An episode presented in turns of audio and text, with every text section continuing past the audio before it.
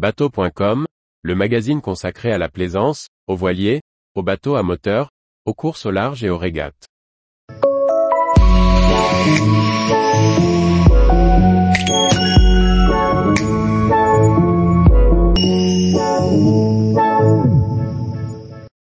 Éolienne en mer, une concertation nationale lancée par l'État.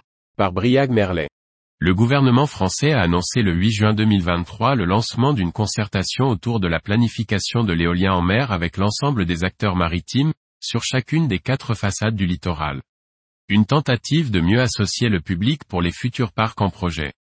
Dans le cadre de sa politique de planification écologique, le gouvernement français souhaite poursuivre le développement de l'éolien en mer, conformément à la loi dite d'accélération de la production des énergies renouvelables ou APER. Pour cela, il indique vouloir porter une vision stratégique et ensemblière des enjeux socio-économiques et environnementaux mais aussi donner de la visibilité à tous les acteurs du maritime d'activités historiques ou nouvelles ainsi qu'aux citoyens. Pour cela, les préfets ont été missionnés par les ministres compétents pour lancer un débat public local pour chacune des façades, mais dans un pas de temps, afin de prendre en compte les enjeux maritimes de l'ensemble du territoire. Une révision des stratégies de façade maritime est prévue en 2023 à 24. L'objectif principal affiché est l'identification de zones prioritaires de développement de l'éolien en mer pour les dix prochaines années et jusqu'en 2050.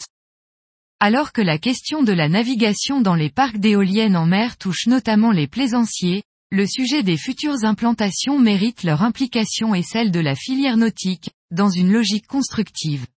Elle permettra d'influer sur la désignation des zones de protection forte, répondant pour le gouvernement, aux enjeux de préservation de la biodiversité et de compatibilité avec des activités économiques. Rendez-vous est donc pris pour les grands débats publics annoncés à l'automne 2023. Tous les jours, Retrouvez l'actualité nautique sur le site bateau.com. Et n'oubliez pas de laisser 5 étoiles sur votre logiciel de podcast.